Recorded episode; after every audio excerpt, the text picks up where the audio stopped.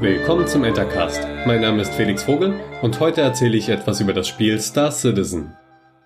Was ist Star Citizen? Vor allem ein Traum und Hoffnung. Das klingt ziemlich hochtrabend für ein Videospiel, ich weiß, doch auch wenn man bereits große Fortschritte in der Entwicklung sieht, so kommt dieser Space Sim genau daher. Es ist ein Spiel der Superlative. Star Citizen soll nicht nur ein Space Simulator werden, sondern der Best Damn Space Sim Ever. Kurz BDSSE. Es soll unverschämt gut aussehen, eine riesige Spielwelt haben und hat bisher fast 200 Millionen Dollar gespendet bekommen. Seit wann das Game in Entwicklung ist? Ungefähr seit 2013. Bisher ist das Ende der spannenden Odyssee von Star Citizen noch nicht in Sicht. Also, warum steht die Community nach all diesen Jahren noch immer hinter dem Projekt und weshalb kommen auch immer wieder neue Unterstützer dazu? Erstmal zum Spielprinzip. Die Weltraumsimulation ist in der fernen Zukunft der Menschheit angesiedelt. Es gibt Raumschiffe, ein paar Alien-Zivilisationen und ein großes Universum zum Bereisen. Das fertige Spiel soll euch dabei freie Wahl lassen, womit ihr eure Brötchen, neue Schiffe, Waffen, Kleidung und mehr verdient.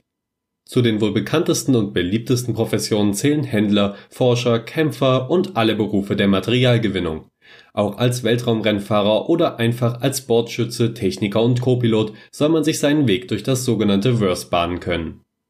Doch wie konnte der Visionär dieses Spieles Chris Roberts und dessen Unternehmen Cloud Imperium Games kurz CIG so viele Menschen nachhaltig beeindrucken und dazu bringen, diese großen Mengen an Geld zu spenden? Diese Frage ist nicht einfach zu beantworten. Es ist ein Mix aus einer Spielidee, die Träume erweckt, der offenen Entwicklung, die man mit Interesse verfolgen und teilweise als Community beeinflussen kann, und einigen klugen Vermarktungsentscheidungen, die zum Spenden verleiten und einen somit stärker an das Spiel binden.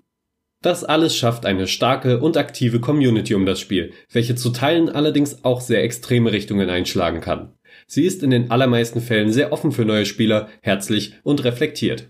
Durch die große finanzielle und emotionale Verbindung zu Star Citizen gleiten einige wenige allerdings in extreme Denkweisen ab. Diese können sowohl zum als auch gegen das Spiel und dessen Entwicklung gerichtet sein. Dies ist jedoch meiner Empfindung nach die manchmal laute Minderheit.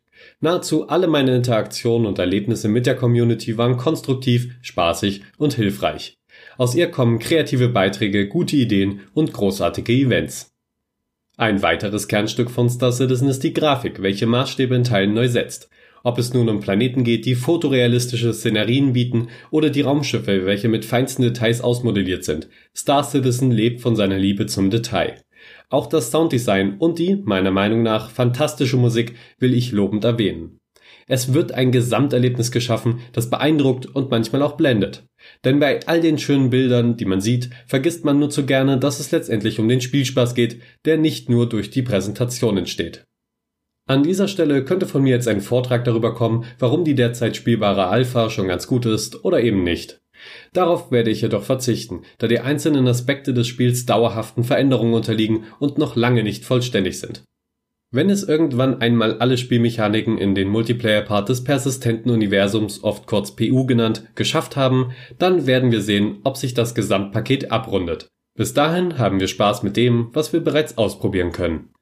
Das ist zum Beispiel eine große Anzahl an verschiedenen Raumschiffen, welche für viele Piloten das Herzstück des Spiels darstellen. Sie stehen für den Traum von Freiheit und Selbstbestimmtheit im Verse. Für manche sind sie Werkzeuge, für andere ein Zuhause.